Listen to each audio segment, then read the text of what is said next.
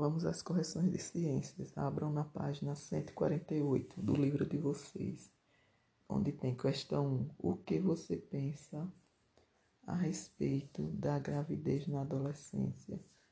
E a questão 2. Que dúvidas você tem sobre sexo? Todas duas são questões com respostas pessoais. Na página 149, leia o trecho a seguir e explique seu significado. O jovem passa também por momentos de angústia, de contestação, de redefinição de valores e de instabilidade de humor. O jovem, a resposta é essa: o jovem tem momentos de aflição, dor e medo, vírgula, às vezes inexplicáveis, ponto e vírgula, momentos de discordância de ponto de vista principalmente com adultos, ponto e vírgula, passa a ter julgamentos, vírgula, considerando aspectos antes tidos sem valor e vice-versa. Ponto e vírgula, seu humor é facilmente abalado, vírgula, diante de uma situação que considere desconfortável. Página 151, questão 1. Escreva como se chama o vírus causador da AIDS. HIV, letras maiúsculas. 2. Releia o texto e faça um resumo da parte que informa como o vírus pode entrar no organismo humano. Se necessário, faça adaptações no texto. Então ficaria assim. O vírus HIV pode entrar no organismo humano de várias maneiras.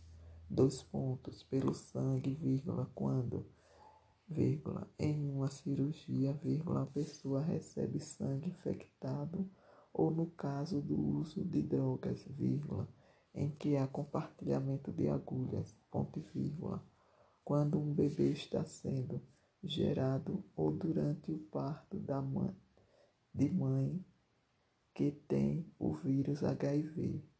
Travessão: o bebê ainda pode ser infectado por meio do leite materno, ponto e vírgula, pelo esperma e pelas secreções vaginais, vírgula, quando se tem relação sexual sem proteção com pessoas portadoras do vírus HIV, ponto e vírgula, por meio de seringas e instrumentos médicos, vírgula, odontológicos e de manicures, vírgula, se esses instrumentos não estiverem devidamente esteriliz esterilizados.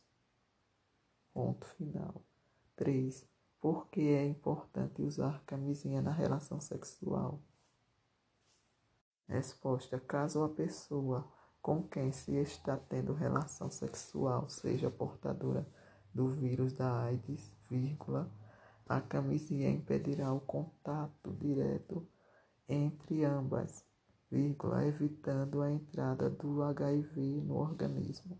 Página 152, 4.